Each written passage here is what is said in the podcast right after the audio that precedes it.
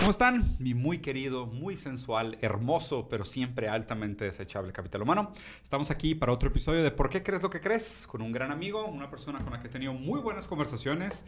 Descu- descubrí que es un ávido lector de muy buenas lecturas, un señor con un punto de vista educado, no solo sobre los cómics, pero también sobre la política, la filosofía y otros temas afines. Alex Fernández. Oye, eh, un- muchas gracias. Siento que esa eh, eh, vende mucho esa, esa introducción. O sea, vendió más, vendió más de lo que soy. Soy un Este, gran vendedor, Alex. Sí, sí, sí, pero hasta me preocupé. Yo estoy nervioso en, en No. este formato, pero no, no digo la. eh, qué chido estar aquí contigo. que aparte fue visita express, porque vengo de, de- a dar un show, que Exacto. seguramente cuando salga esto ya triunfamos. Ya, Ya, ya estás en el arco del triunfo, ya, ya estoy. champañas con sables. Con el ego ya insuperable. Es la última vez que vamos a hablar en vivo con Alex. La próxima vez va a estar con un holograma de Alex preprogramado a dar respuestas. Pero habíamos quedado que íbamos a estar aquí en el ¿Por qué crees lo que crees? Sí, güey.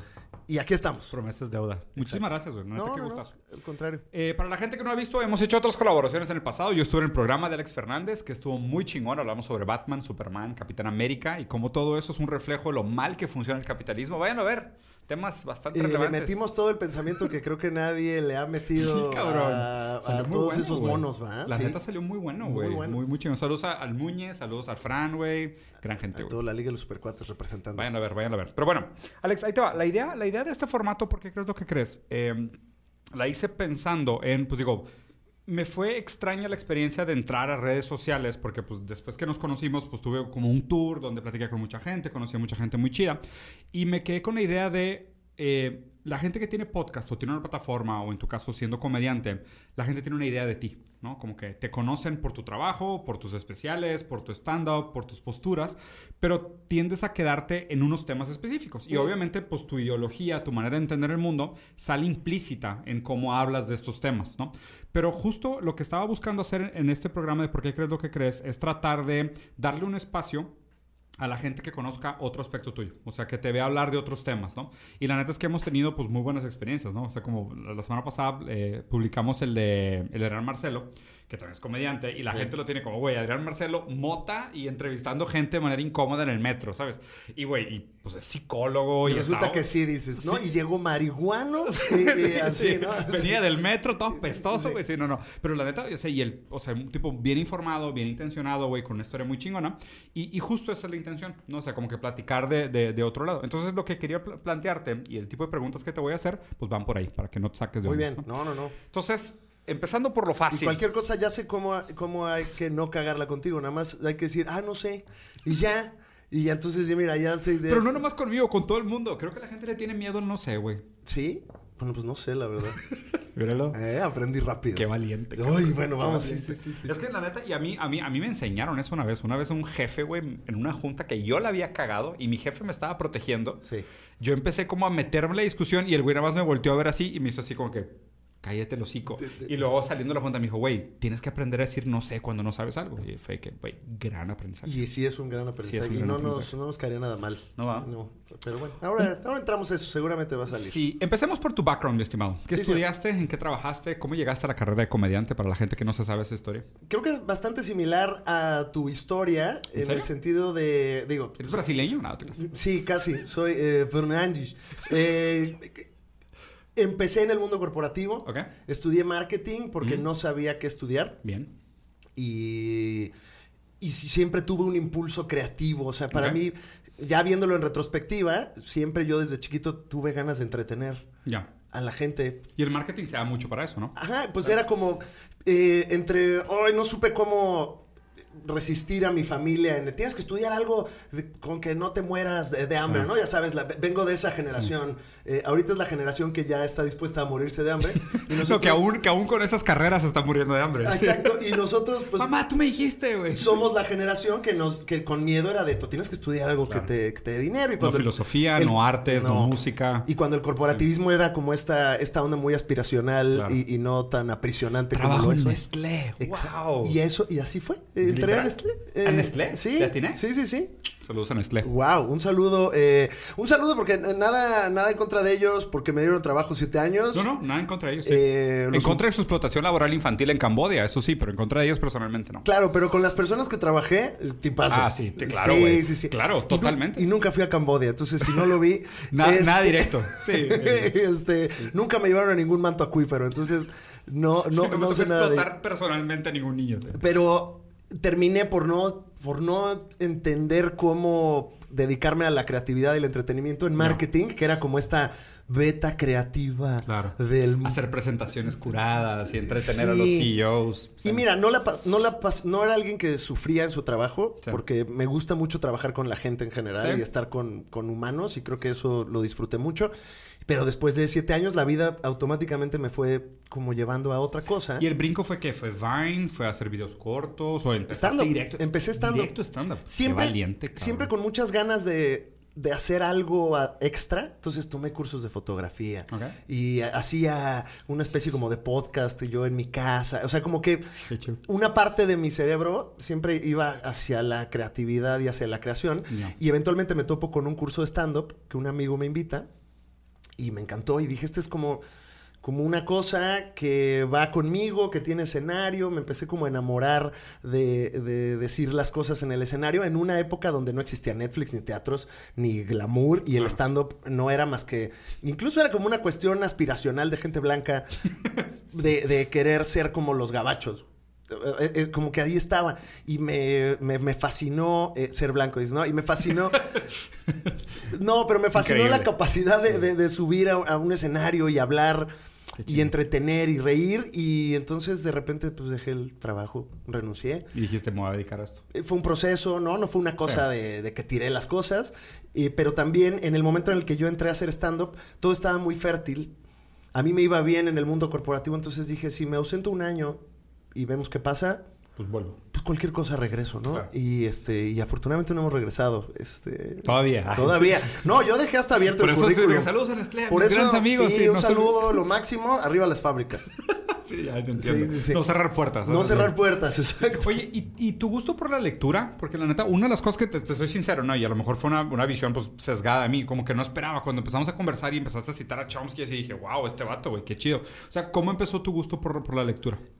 Siempre fui naturalmente más intelectual y no lo digo en el sentido eh, pomposo, Sí, sí, sí. sino que Más curioso. si a mí me dabas un balón o un libro, Prefería ese libro. eh, prefería Eres un geekazo. el libro. Súper ñoño, Bien. muy de videojuegos, muy de estar eh, eh, ensimismado, porque yo soy de, de una familia donde somos muchos, en un hogar de ocho personas, mis Ya. papás y seis hermanos, y, y yo era, yo tenía pues, la brecha generacional muy, muy grande, porque yo, Ya. yo nací 10 años después de mi último hermano. Ah, tú eres el más chico por mucho. Sí, sí, sí. Mis papás y, y, este y los anticonceptivos no andaban Ya, no había tele. como que no se llevaban Sí, o no, no, no sé qué no pasó. el sabor o algo Entonces así. yo nací con hermanos mucho más grandes que yo. Entonces, ¿Qué diferencia tiene, por ejemplo, tu hermano más grande? ¿Cuántos años tiene? 10 el que me sigue y el último 20.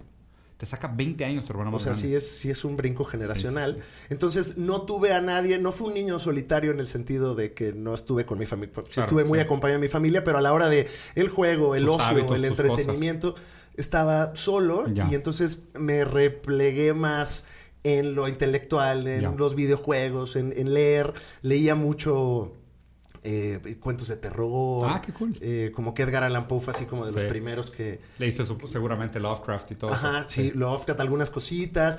Leía cosas, no creas que muy, muy sofisticadas. O sea, leía libros de Goosebumps, Harry Potter. Ah, mira. o sea, me gustaba. Sí. eh, me gustaban las historias mucho y luego lo abandoné un rato, me dediqué al mundo corporativo y, y muy curioso que todo ese mundo como que hizo que abandonara La lectura. la lectura Mm.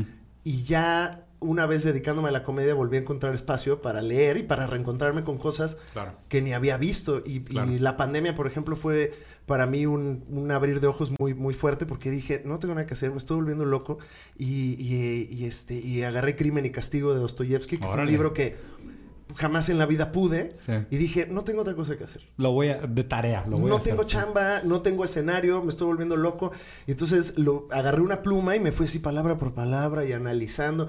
Y como que ahí se me empezó a catalizar otra vez la lectura ya en esta etapa Sí. eh, de la vida, pero siempre me ha gustado, me parece que es de las cosas más hermosas que tiene la humanidad, Sí, no. eh, hablando específicamente de la literatura. ¿Y ahorita qué andas leyendo? Varias cosas. Fíjate que me eh, encontré una edición muy bonita de la comedia de Dante Alighieri. ¿De la Divina Comedia? Ajá, Uy, gran que, libro. que nunca la leí. O sea, también estoy como revisitando los clásicos que... ¿Pero estás leyendo los tres? O sea, Purgatorio, Infierno y Cielo. Sí, o Sí. sea, empecé, empecé con una edición que tiene la editorial Acantilado. Ok. Ahí muy bonita que viene en, en italiano y en Ah, español. claro. Sí, de hecho es la que me regaló mi hermano también. Y tiene una nota Sí. introductoria. Entonces, Sí. para alguien que no, que no se ha acercado a ese texto, Qué chingón. está muy chido porque el güey Sí. te explica cada, cada canto cómo se mueven las cosas. Y como que me ha acercado un poco a los clásicos que cuando pues yo estaba en la escuela, pues te dan hueva, porque pues cómo no te van a dar hueva. O sea, no, de entrada no tienes a alguien que te los cuente Sí, bien. sí, claro. ¿Quieres ligar? ¿Quieres dinero? ¿Quieres un carro? ¿Quieres hacer- te están obligando a definir qué va a ser el resto de tu vida y al mismo tiempo te dicen que leas un libro de hace 600 años. Es como que, ¿para qué? ¿Y esto para qué, no? Eh, entonces estoy como revisitando eso, encontrando eh, también como mucho cariño en la poesía, que me ha Mira. ayudado mucho eh, últimamente, tanto, tanto para mi trabajo, Claro. Que de alguna manera siento que somos poetas y nuevamente no lo digo de una De manera, manera pomposa, mamadora, claro, sino de una manera de, de cómo ut- utilizamos el lenguaje, ¿no? La rima, la narrativa, el ritmo, los enfoques. es sí, palabras y utilizar las menos palabras para tener Sí. el mayor efecto posible. Que de hecho una vez tuvimos una conversación muy chingona sobre esto, güey, que hablábamos sobre el ritmo y sobre Ajá. cómo Carlin hacía sus, sus monólogos y sus monólogos eran poesía, güey. Es O sea, métrica. sí, es métrica, exactamente. Ahí tiene o sea. uno ya muy, El de muy Modern grande. Man. Ajá, Modern Man. Uf. El que habla de los malls, que, que empieza a hablar como güey. de los malls y, y te dice todos los tipos que hay, pero...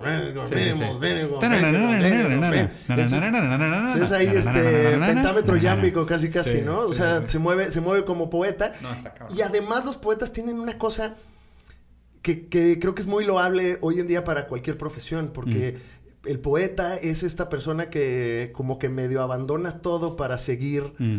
una idea artística como más grande, ¿no? Como ahora yo soy un poeta y, y, pues mi idea es retratar el mundo y esto es lo que voy a hacer. O sea, creo que tienen una onda como de pasión. ¿Has, has escuchado a George Bataille? Eh, no, a George Bataille no. A este... mm, Emanuel Ba- No, ¿cómo se llama? George Bataille. No. Estoy casi seguro que es George Bataille. O sea, sé que el apellido es Bataille, Bataille, sé, así. que habla sobre las experiencias límites. ¿Nunca lo has escuchado?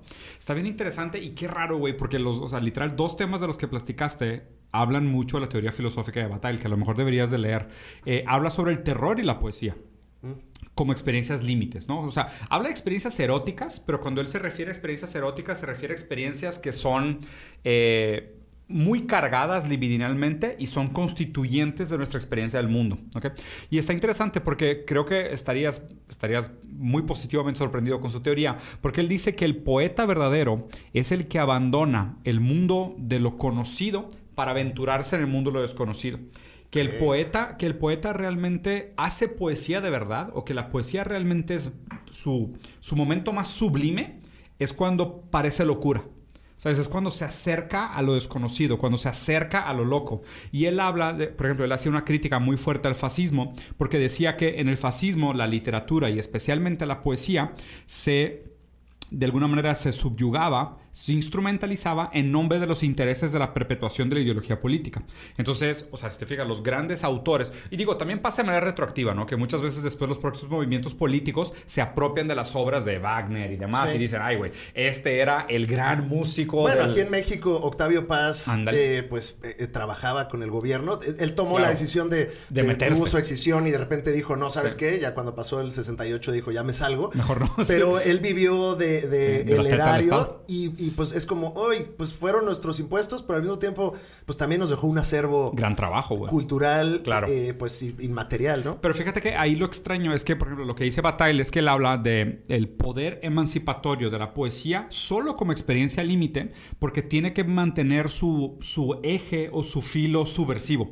Y, y- y fundamentalmente el arte tiene alguna responsabilidad de retar el poder, ¿no? Como de, de, de revelar las incongruencias del poder, o revelar las asimetrías de poder, o revelar los abusos, ¿no? Entonces el buen poeta lo que hace es que se sale de la normalidad, o sea, vamos a suponer, esta mesa es lo que entendemos social y moralmente como lo correcto. El poeta se va por las tangentes y empieza a hablar de temas que la gente no quiere escuchar, pero te estoy hablando del Marqués de Sade, o sea, te estoy hablando de poetas que realmente retan todo lo, preestablecido y lo, entendible, ¿no? Pero lo interesante es que tú, a través de la poesía, y creo que hay un, hay un símil muy interesante con la comedia, es que el comediante también lo que hace es que te acerca temas de una manera sutil y chistosa a los cuales normalmente le sacarías la vuelta.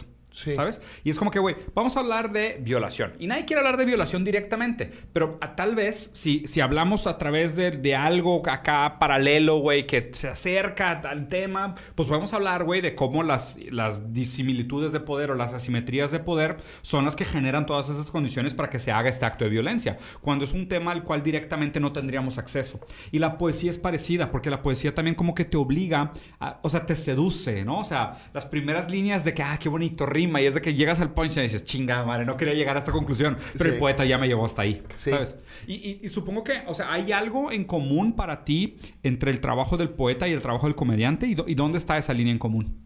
Mira, creo que lo que dices está bien interesante en cuanto a, el trabajo de, salirte de la tangente y dar como una óptica eh, para, el lector o para el público. Creo, que, creo que es muy cierto.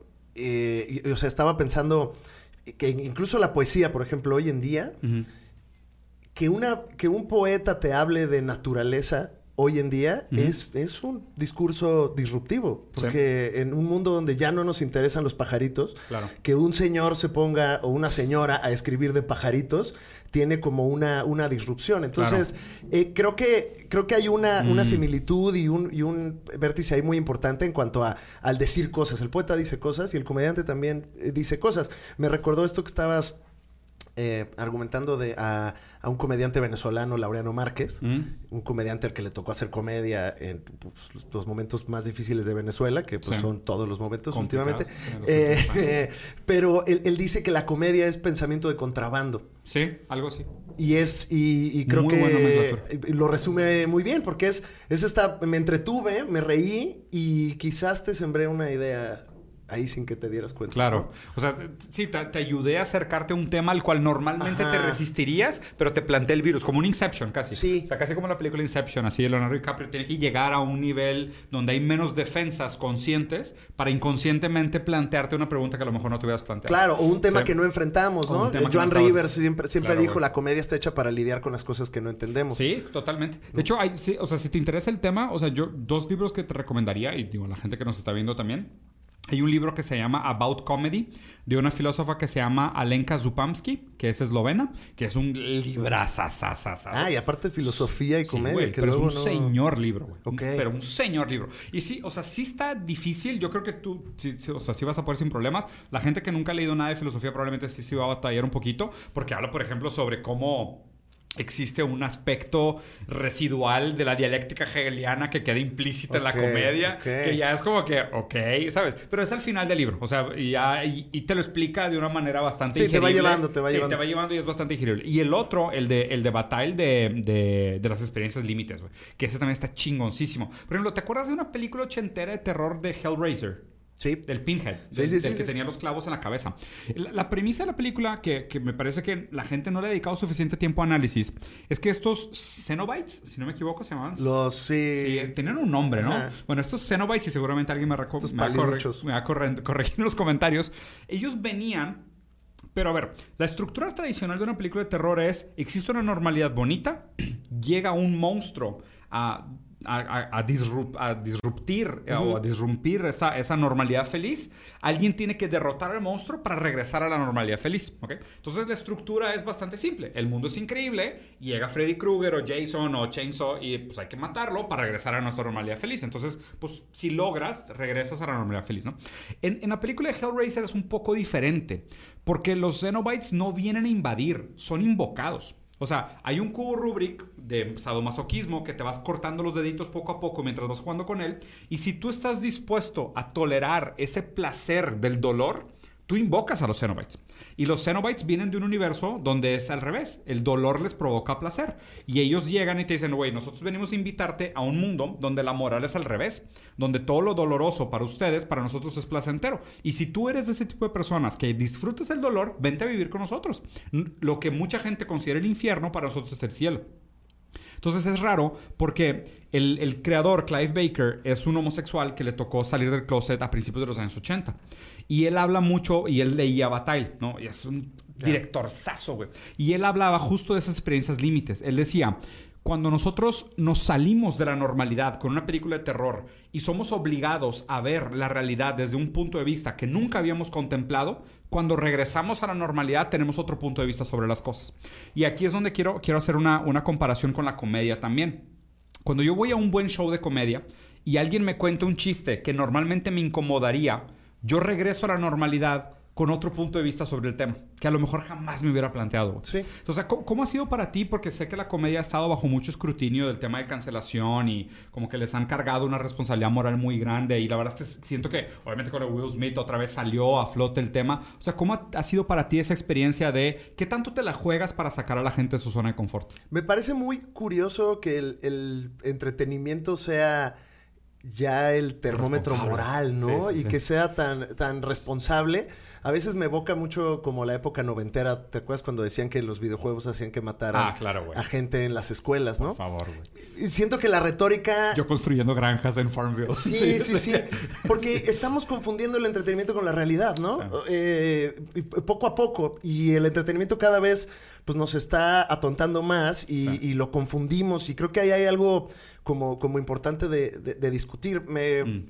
Creo que el, uno de los comediantes más importantes de México, que bueno, no es un comediante como yo, sino es un escritor que, ya no vive, Jorge Ibargüengoitia, mm. eh, gran satirista, gran, de los grandes escritores que, que tuvo México y que siempre se estuvo burlando del poder. Él dice que la comedia, me gusta mucho su definición de comedia, porque, porque creo que pone en perspectiva lo que es la comedia. Creo que ahorita está un poco sobreintelectualizada y, sobre, y sobrevalorada. Y él dice que la comedia no es un guardafangos, no es un escape del coche, no es algo utilitario, no es algo que se use. No, tiene, no es algo que sirve para algo. No, no es algo que sirve para algo. Dice, eh, no es un orégano que le pones a un pozole, no es algo para, para sazonar o aderezar. La comedia es un determinado punto de vista de una persona sobre un tema en específico. Entonces él dice, la comedia de un trabajador nunca será la misma que la comedia de un patrón.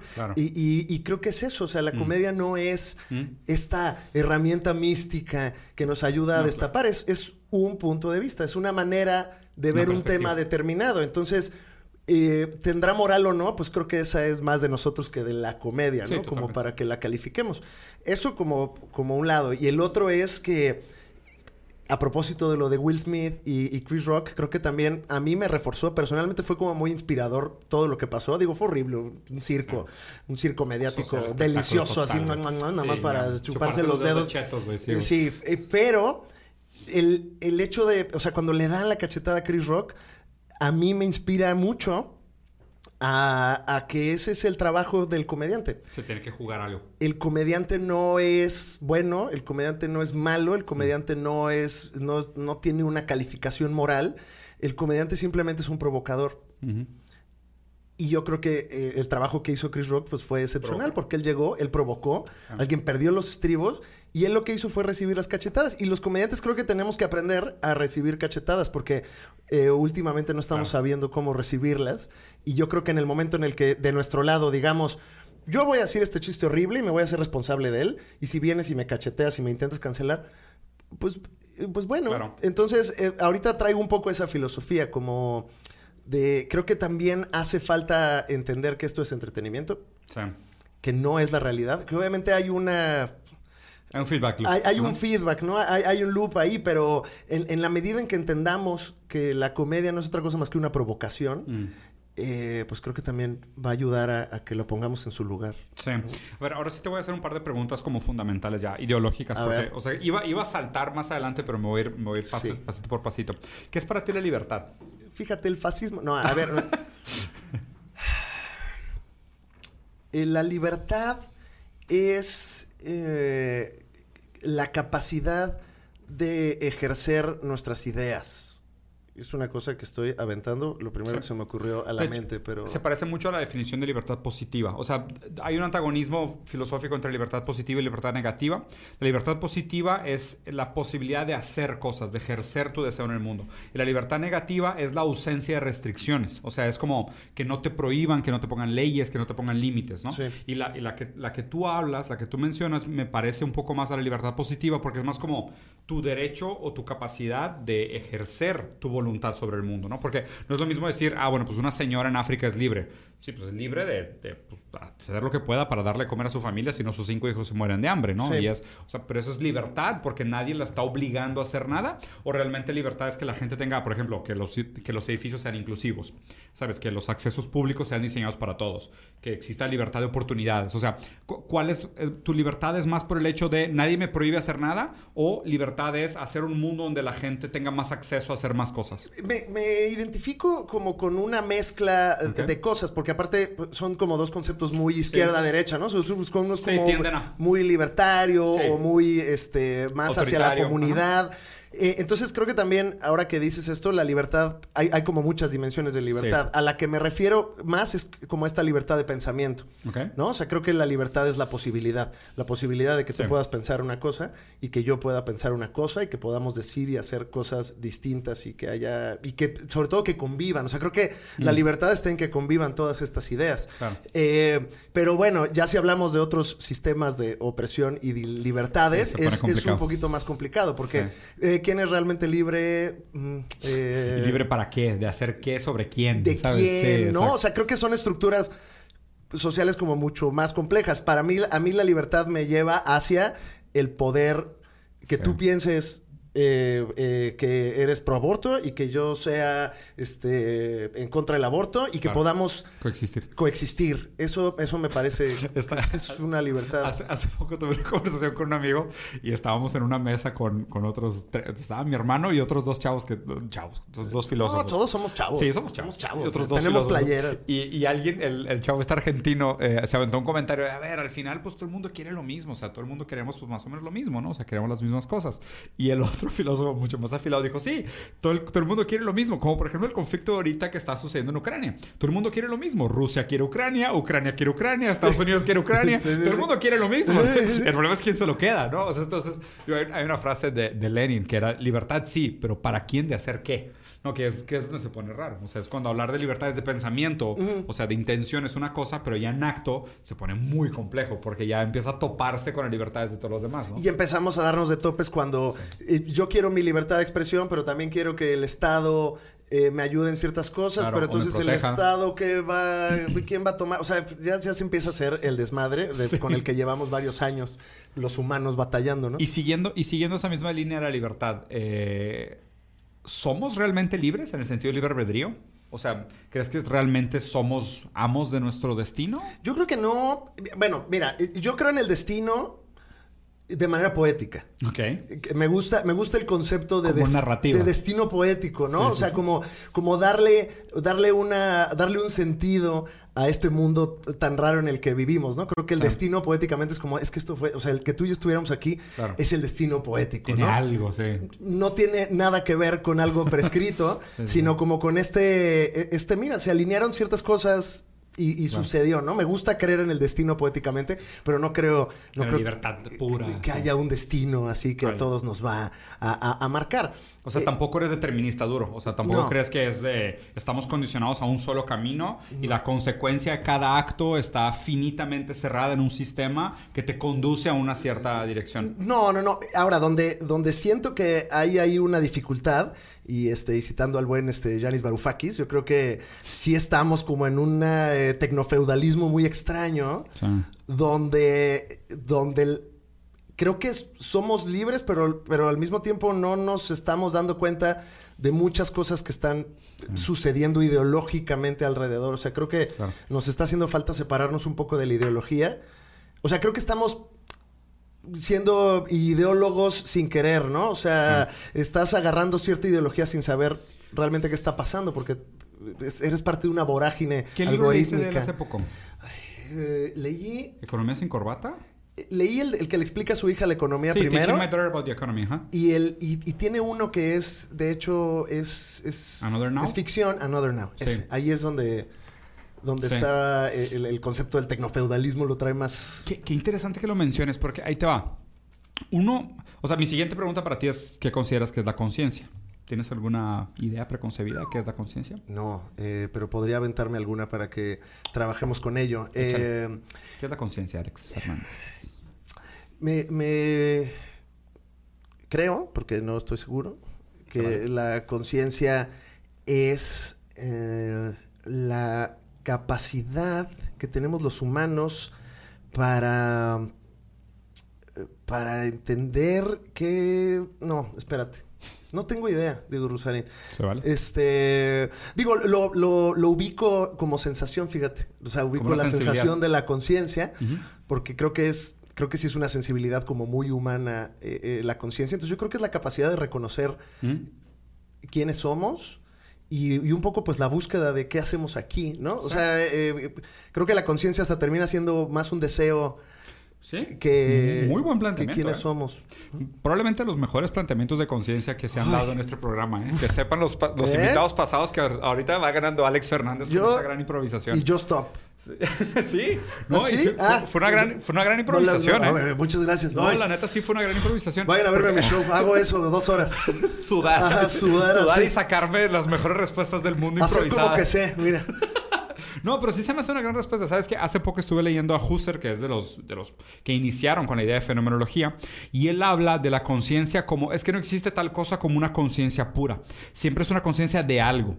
¿Sabes? O sea, la conciencia siempre es conciencia de algo. Claro. No hay tal cosa como conciencia como un objeto de estudio, ¿no? O sea, por eso no, no puede existir la conciencia de sí o la autoconciencia. Porque la conciencia siempre es como, como tú decías, como una dirección. Es como, como si fuera una gravedad. Claro. ¿Sabes? Es como si fuera una predisposición a sentir algo, a, exper- a experimentar el mundo. Y va más allá, porque los perros tienen conciencia. O sea, si un perro Claro. se ve en un espejo, puede Claro. entender, o sea, está estudiado que y ahí hay, no es lo mismo que la conciencia Y, que. y fíjate dónde creo que se parte ese asunto y habla un poquito como de tu idea de destino, la memoria. ¿Sabes? O sea, nosotros sí tenemos un concepto. supuestamente hay tres estructuras de memoria, donde más recientemente se habla de la memoria escrita y la memoria eh, externa, la memoria ajena, porque también hay, hay, una.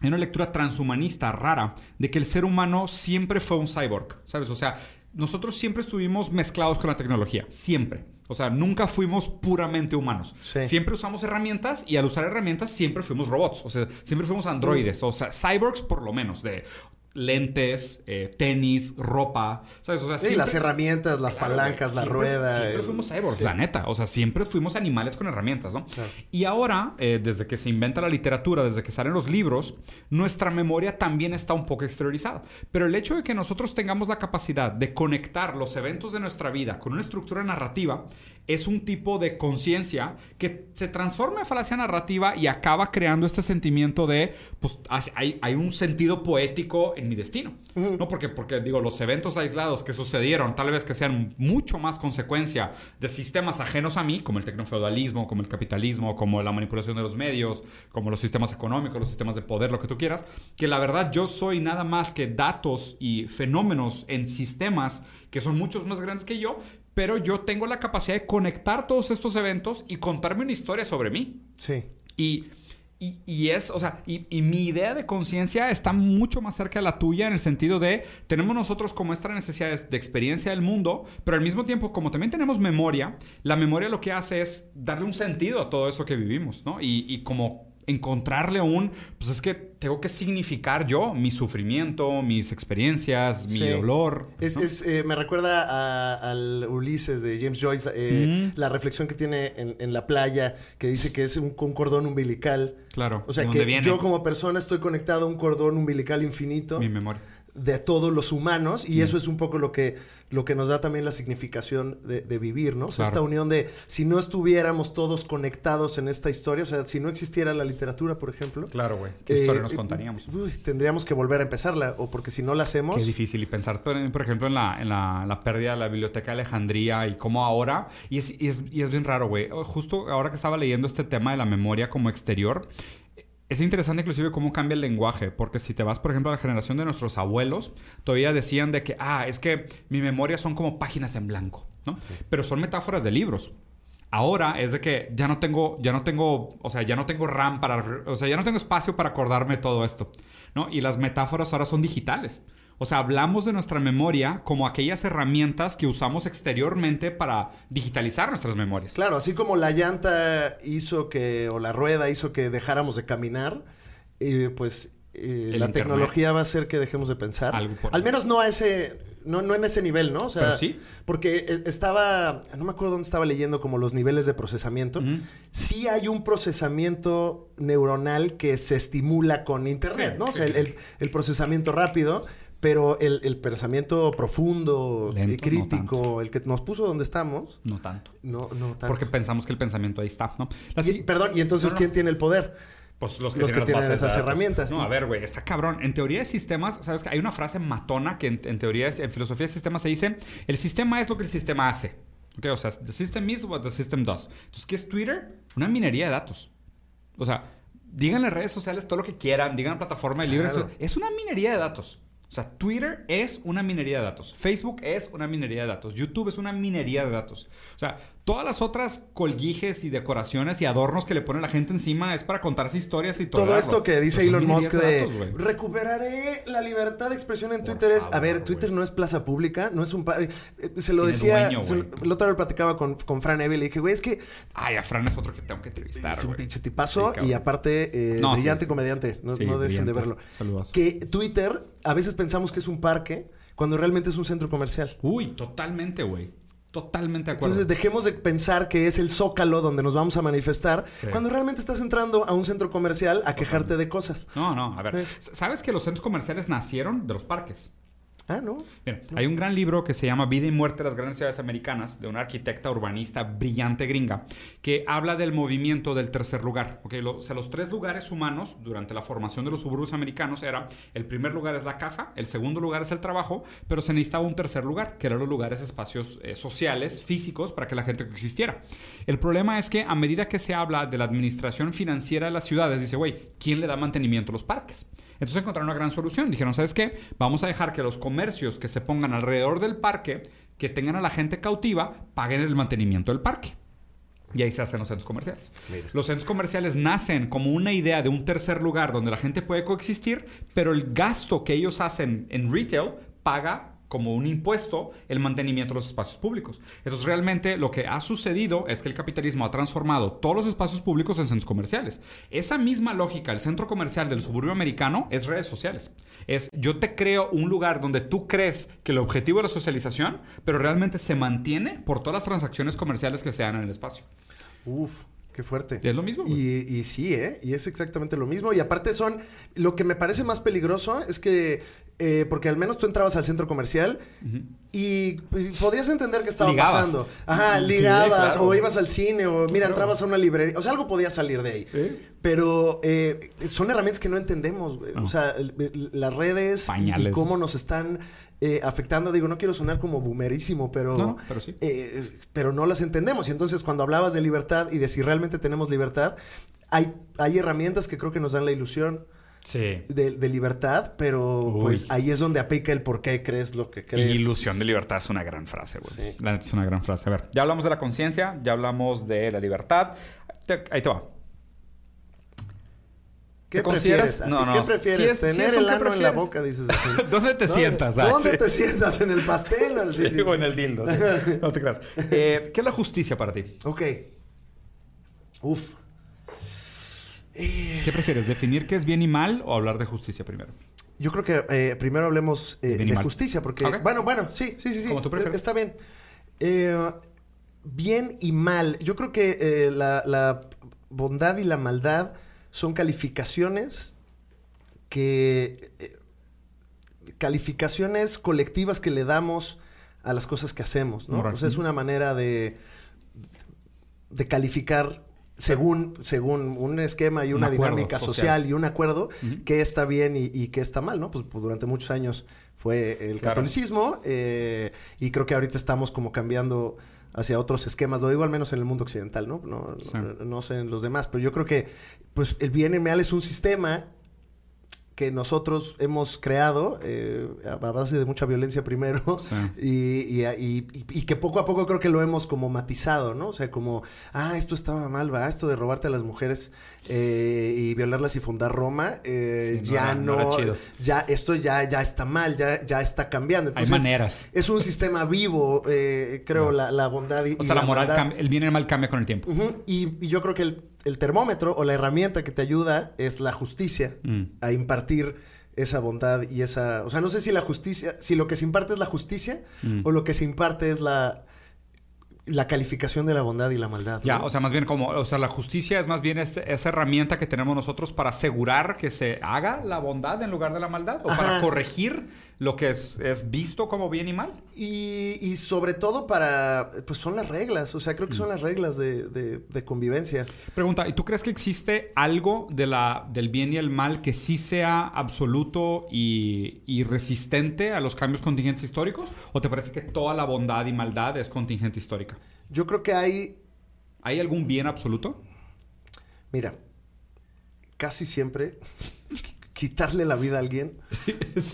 Está me- mal. Me parece que... O sea, esa, esa de Baby Hitler, ¿tú qué harías, güey? Baby Hitler, no, pues, pues, pues platicar con él. No, pero Baby Hitler, literal. Ah, ah, Tiene con- tres meses. Ah, con Baby sí, Hitler. todavía ni bigotito tiene nada. nada, ok, nada. de entrada lo pegaría más a la mamá, para que... Dicen que eh, su mamá estaba bien loca, Ah, güey. entonces al, al papá. Entonces, no sé cuál, lo- cuál lo pegaría más. Pero no, no, no, yo no, no creo que la, no creo que la, la- la violencia es la solución de nada, ¿eh? Ok. Eh, no. Creo que es la manera de acelerar cosas, la violencia, pero no, no creo que sustituya cualquier otra cosa. Y, y otra vez, el ejemplo Will Smith, Chris Rock, Claro. es un ejemplazo. Porque Chris Rock se pudo, pudo haber dicho lo peor y una cachetada siempre va a ser más fuerte que haber dicho lo peor. Totalmente, güey. Bueno, a ver, ahí voy a retar tu postura y me parece saludable el, el- el reto de la postura. ¿Sabes que se dice que eh, en las sociedades modernas esta opresión que existe contra la violencia física es una manera de callar a las mayorías? Porque una de las pocas armas que tiene la mayoría débil en contra de la minoría sumamente poderosa es la fuerza física. Es, es la, masa, ¿sabes? Es, es la manifestación, la destrucción de la propiedad pública, la violencia, ¿sabes? Es como la herramienta que tiene el- pues, los- zombies, güey. O sea, Claro, es, es como eh, eh, también en, en Roma, no me acuerdo cuál de los emperadores tuvo la idea de que iban a uniformar a todos los esclavos y que luego luego dijeron, no, no, no, no, no, pues loco, cabrón. Se No. van a dar cuenta que son, son más. Son más que nosotros, güey. Ni, ni de pedo los uniformes, güey. Ese es el pedo. Entonces, Conciencia de clase. eh, eh, está bueno. o sea, eso está, eso está interesante porque creo que también habla de, de la violencia como, como algo inherente de la condición humana, Mm. pero al mismo tiempo creo que es muy humano el poder domar esa Saber violencia, cuándo. ¿no? O sea, Sí. o, o poder contenerla. Y creo que todavía no sabemos cómo, ¿no? Sí. Pero ni, ni qué No, herramientas. to- pero- totalmente. A mí, a mí, o sea, mi postura es, es bien rara porque, o sea, a mí me parece que sí, la violencia tiene que ser ilegal, tiene que ser castigable y aún así a veces es necesaria. Claro. Es lo más raro de todo esto, güey. Porque, o sea, por supuesto, tiene que ser crimen, pero pues aún así hay algunos momentos donde, por ejemplo, no sé, güey, si alguien está agarrando a golpes a mi hijo en la calle, pues claro que voy a ser violento. O sea, y, y métanme a la cárcel si le hago daño a la persona, pero lo voy a hacer. O sea, es, es bien contradictorio el pensamiento, Creo que ahí entra la justicia Justo. para, Justo. para definir si tu violencia fue merece una algún tipo de repercusión. Claro. Y también está interesante eso que dices sobre, o sea, por ejemplo, ¿por qué nos gusta el box? Claro. ¿Y por qué nos gustan los deportes de chingadazos? Porque O no han desaparecido, ¿no? hay, hay algo ahí, hay Como un como una pulsión, no sé si es una pulsión como Buena de palabra, muerte o- buena o, no. palabra, ¿eh? O sea, algo que, que ya nos- ven, ya ven que Alexis sabe lo que está Eh, hablando. Aquí traemos vocabulario, tres Eh, mira, palabras. en, en- en cuatro o cinco palabritas te das cuenta que este güey sabe lo que está hablando. Ay, no sé, espérate, espérate, porque No, los sí. No, no. Este, no, no, no, no, un saludo a los rosarines. Eh, eh, pero sí, o sea, te- también por algo nos gusta disfrutar de, de la violencia y por eso Totalmente. vemos una película violenta. Hay algo que se alimenta ahí y creo que tenemos que encontrar las maneras que sea justo. Ya. ¿No? Sí, Freud, Freud hablaba, ¿no? El malestar de las sociedades, de cómo el proceso de civilizatorio, de alguna manera, acaba reprimiendo muchas de nuestras pulsiones. Y al reprimir estas pulsiones, regresan como síntomas. Claro. Y lo que vemos son todos estos síntomas. O sea, Y- qué raro que no han Y desaparecido. este ¿no? mundo digital donde cada vez estamos eh, más aislados Claro. individualmente, Más corrección pero, con- política. pero conectados como a este, a este esquema donde todo el mundo piensa igual o quieren que todo el mundo piense igual, pues entonces Sí. todavía estás más civilizado. O sea, todavía estamos, nuestros impulsos los estamos escondiendo. Más tapaditos, ¿no? Más tapados. Yo creo que también por eso hay tanta violencia. Tanta fricción. Oye, pasando a un tema un poco más dogmático. Eh, ¿Eres una persona de fe? ¿Cómo te consideras? ¿Ateo, agnóstico, creyente? No, no, soy... Eh, no, sé, no, no, tengo un término. Utilizo ateo porque no... Eh, no le das mucha importancia tampoco. No le doy mucha importancia. Crecí católico, crecí eh, yendo a misa. Mi papá me llevaba todos los domingos y, como que fue una parte importante de mi esquema de, valores y de mi crianza y no la niego. O sea, porque también creo que... Tiene un valor. y me parece injusto también luego esta este pensamiento como muy contemporáneo de, no, la religión está mal toda.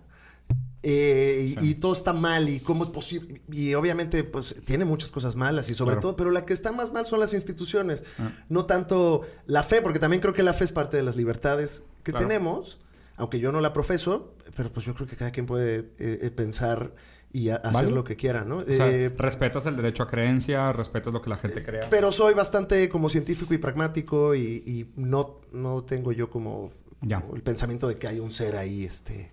Justo era la siguiente pregunta. Eh, ¿Crees en la existencia de algún dios o alguna fuerza superior o algo así? Aún en el sentido más allá de lo teológico. No. Quizás en un sentido como eh, profundo espiritual, más hacia, hacia... Como una Pachamama. Como la naturaleza, pero no quisiera caer en el, en el hipismo de la Pachamama. pero como un dios de Espinosa. Ajá, algo, algo más hacia, hacia allá. Eh, también, no, a mí la lógica y lo que veo y lo que sé mm. No me, no me hace pensar otra cosa, pero tampoco estoy este, como cerrado a esas ideas, ¿no? Creo que también... Tal vez pudiera ser. Creo que también es interesante que juguemos con esas ideas y que digamos, voy a ver si leo la Biblia, ¿qué pasa? Sí, claro. ¿Qué ideas puedo...? ¿Qué hay aquí? Algo debe de haber aquí, ¿no? en este libro que durante tantos años... Este... Sí, es, bien interesante. Hace poco leí un artículo sobre un, autor que había encontrado un punto en común, y digo, seguramente muchos autores lo han, percibido, pero un punto en común entre el, Corán, el judaísmo y el cristianismo, eh, del valor de encontrarse en el otro, o de que el verdad, Dios se encuentra en el amor al prójimo. ¿Sabes? Que, es, que es algo para los cristianos bastante relatable, bastante común, es una frase bastante común, pero que también existe en el Corán y también existe en la, en la tradición judeo, eh, eh, judía. Entonces, el, el, el, el, Dios se manifiesta en la manera como nosotros cuidamos del otro, mm. ¿no? Que es un valor fundamental que creo que poca gente se pondría. Y yo digo, yo como colectivista, como persona izquierda, como hegeliano inclusive, de la dialéctica de reconocimiento, pues claro que estoy de acuerdo con esa parte. De nuevo, tal vez con la institución, con todos los detalles, tal vez ya no tanto, ¿no? Tal vez ya me pierdes. Pero con esos valores fundamentales, pues por supuesto. Y me gusta pensar, o sea, eh, hablemos de los dioses paganos antes en la mitología griega. Eso era la, esa era la Biblia, esa era, esa era la, religión. Y de alguna manera han pasado ya tantos años que nosotros ya logramos rescatar de toda esa ideología algunas cosas, ¿no? Como la manera en la que contamos historias, eh, también tiene sus cosas horribles, ¿no? Este, mucha, sí, Zeus era un este, patán, Violación y todos cogen a Zeus, güey. Qué cosa tan horrible. Pero bueno, la definición de, el heroísmo, la epicidad, ¿no? O sea, hay, hay cosas que tenemos ahí, cómo contamos historias, eh, el amor, tiene como ciertas cosas. Y yo creo que eh, las religiones tienen también esa capacidad. O sea, al mismo tiempo son cosas que creamos nosotros, que estamos poniendo nosotros en papel y que deben de tener algo ahí que nos sirva a todos. algo que nos sirva definitivamente. Y para terminar, justo hablabas del tema ahorita. ¿Qué es el amor para ti? Yo creo que el amor es la cosa... Es, un poco contradictorio con, con, lo que digo porque siendo muy racional y siendo muy científico, el amor me parece que es la cosa menos racional y científica que tenemos y de alguna manera nos, nos, pues es lo que nos hace muy humanos. O sea, es, em, estaba, estoy leyendo este, este libro que se llama We, Nosotros, hmm. que eh, es un escritor ruso cuyo nombre no recuerdo en este momento, pero es la, es la, la primera novela distópica de la cual se tiene eh, registro. De hecho, Orwell se, se agarró Wii. Se agarró de Wii como, como parte de la inspiración para, para, escribir 1984. Y básicamente es un mundo donde reinan las matemáticas y la lógica. Y, no hay espacio para el pensamiento racional. Y pero llega a tal nivel y está tan bien escrita, es, rusa, eh, un eh, ruso exiliado, que este que el güey por ejemplo, cuando habla del amor, no sabe cómo expresarlo más que como con términos matemáticos. Y, y- y entonces el personaje empieza a experimentar amor, pero no sabe... Como darle sentido. La lógica no le da, güey. O sea, hasta, Escapa, ¿no? hasta siente que está enfermo. y y lo, lo diagnostican con que tiene un problema, que tiene alma. Le dijeron, tienes un- una enfermedad que se llama alma. Eh, y el güey no lo puede, eh, no lo puede explicar porque las matemáticas no explican el amor. Claro. Entonces creo que es una de las cosas que no- nos hace diferentes como humanos y de ahí sale la literatura y de ahí sale la poesía y de ahí sale Sí, la creatividad. Entonces es una semilla importantísima de la humanidad que Como no virus, sé explicar. Como un extra, como, un so- como una sobra, algo que no cabe. Es algo que, que sé que pues, al menos la inteligencia artificial no, No, no, no, lo vamos a poder programar el amor. no la vamos a poder programar porque no va en contra de la inteligencia. Claro, de la lógica, ¿no? Ajá, Sí, o sea, o sea, te am- conviertes en amor un es uno más uno es igual a mil. Ajá. Sí, o sea, es como que es, es esas cosas que solo hace sentido bajo la locura del amor. Estamos enamorados y somos las peores personas del mundo. O sea, somos mensos, tomas las peores decisiones. Sí, Nietzsche te daría la razón. Entonces creo que es creo que es algo de las cosas más hermosas que tenemos Qué y que nos hace muy muy distintos y Mm. que no debemos de, de- de- de dejar de tenerlo, ¿no? Ya. O sea, y el amor como erotismo, el amor como, o sea, en todas sus en todos sus sabores. sus ¿no? manifestaciones, o sea, no solo el amor romántico, por Claro. así. Ya. Sabes que hay una película muy tonta de Christian Bale que se llama Equilibrium, Ya. no sé si te No. acuerdas, que es medio una sociedad distópica donde sentir está prohibido y literal se toman pastillas todo el día, todo el tiempo para suprimir sus emociones. Y, y es bien raro porque, digo, la verdad, eso es un churrazo de película, Sí. güey. Hay, hay unas cosas ridículas en esa película, pero me recordó demasiado la tesis que decías, ¿no? De decir, o sea, en una sociedad que no tiene capacidad de... Y, también habla también un poco de la relación del lenguaje con nuestra experiencia del mundo. O sea, es cómo le damos sentido a esas experiencias del mundo si no las podemos expresar en palabras.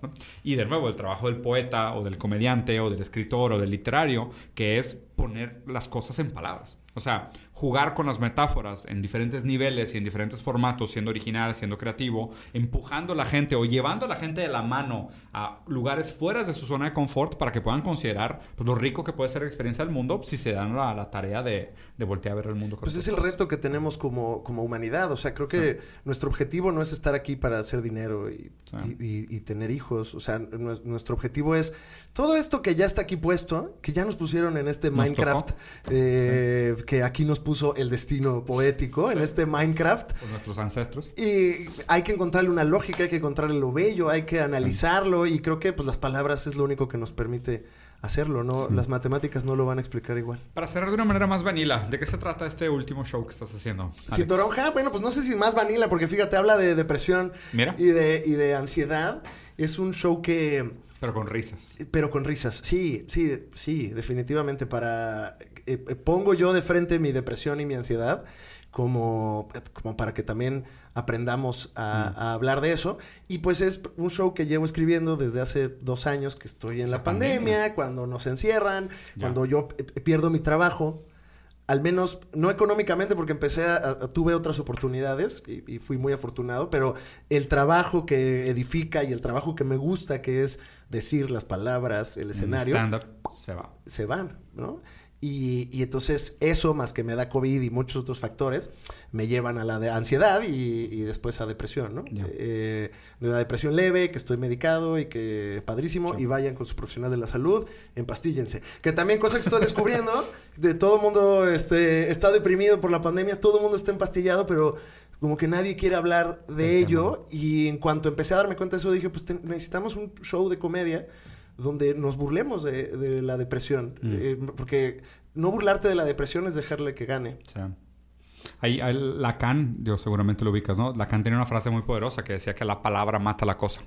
O sea, es justo cuando pones las cosas en palabra o te obligas a, a simbolizar, o sea, te obligas a darle un sentido, ¿no? Y muchas veces la depresión se siente como este monstruo que no tiene forma, que no tiene límite, que todo lo devora, que todo lo deforma. Es exactamente el sentimiento opuesto al amor, ¿no? O sea, es- ya con el amor toda nuestra existencia tiene sentido. Sí, todo. Y con- qué, qué bonito se pedorrean las noches, ¿no? Ajá. Ah, qué linda. sí. Y con la depresión es el polo opuesto, Sí, es, es- Todo está la chingada. Nada tiene sentido. O sea, ¿qué hacemos aquí? ¿No? Es, es quitar, Sí, claro. quitar todo lo bello. Ya, eh, ya es de que me. La, la pérdida del deseo. Entonces también mientras, mientras aprendamos que es una Qué cosa bueno que que sucede. del tema, güey. La neta, qué chido. Eh, sí, con mucha comedia y con muchos eh, momentos muy divertidos. Sí. Pero bueno, se llama sin toronja porque es eh, no puedo comer toronja por mi medicamento. Ah, neta. Sí. Ah, mira, qué curado. dato, Sí, por el tipo de medicamento. Por el tipo de medicamento. De hecho, también... Si no te gusta la toronja, pues que te valga si estás tomando medicamento, no comas toronja. En general, puede, puede intervenir con algunos Mira. medicamentos. Qué interesante. dato, este, güey. y los absorbes mal. Eh, Entonces, bueno, es un show de, de depresión, pero divertido, que no tiene eh, el objetivo de que te deprimas, sino de que lidiemos con estos monstruos emocionales que pues luego no nos damos tampoco. Va. Oye, ¿dónde te pueden ver? Próximas fechas, ¿dónde te encuentran? Pues el tour, el tour sin toronja, está visitando su ciudad próximamente. Entonces cheque las fechas en elalexfdz.com. Ahí tengo todo el tour. Y andamos dando sus vueltecitas por todo el país, próximamente Centroamérica, Sudamérica. Vamos a Estados Unidos en junio. Eh, entonces, eh, pues muy contento de regresar a, la vitalidad al, del al- al escenario. Sí. Es parte del proceso de curar, ¿no? Uy, sí. Sí, Sí, sí. Pues Alex, muchísimas gracias. La neta, Gracias, Diego. Qué, qué bien. Siempre es un placer, una sé, delicia de cotorrear, carajo. Qué, qué, qué, goce de, trabajo, ¿no? Sí, sí, O sí. la verdad es que qué, qué, qué dicha, güey, qué privilegio poder trabajar con algo que te Claro. gusta, ¿no? Y, y también, bueno, poder hablar y, y- y llevar una conversación distinta a, a- a la conversación genérica que luego tenemos No, no, es, en, todos lados. La Eso siempre, este... Está más, está más de tu lado que del mío. Eso. mucho más de tu lado que el mío. Pues gente, Alex Fernández, no tengo nada más que decir. Cualquier cosa que agregue va a salir sobrando. Espero les haya gustado. Dejen por aquí abajo su comentario, piquen el like, subscribe. Al fin de cuentas le tenemos que rezar a los dioses del algoritmo. Sí. Y pues díganme con quién más les gustaría ver esta plática. Falta Fran Eiva, que después voy a platicar con él para ver si, si lo entrevisto. Y sugieran aquí abajo en los comentarios con quién más les gustaría ver una entrevista. Gracias, Capitán Humano. Con los polinesios, tráete los polinesios a los tres. Estaría bueno. Una sí, una mesa redonda. sí, sí, sí. gran, gran debate. Sería un gran...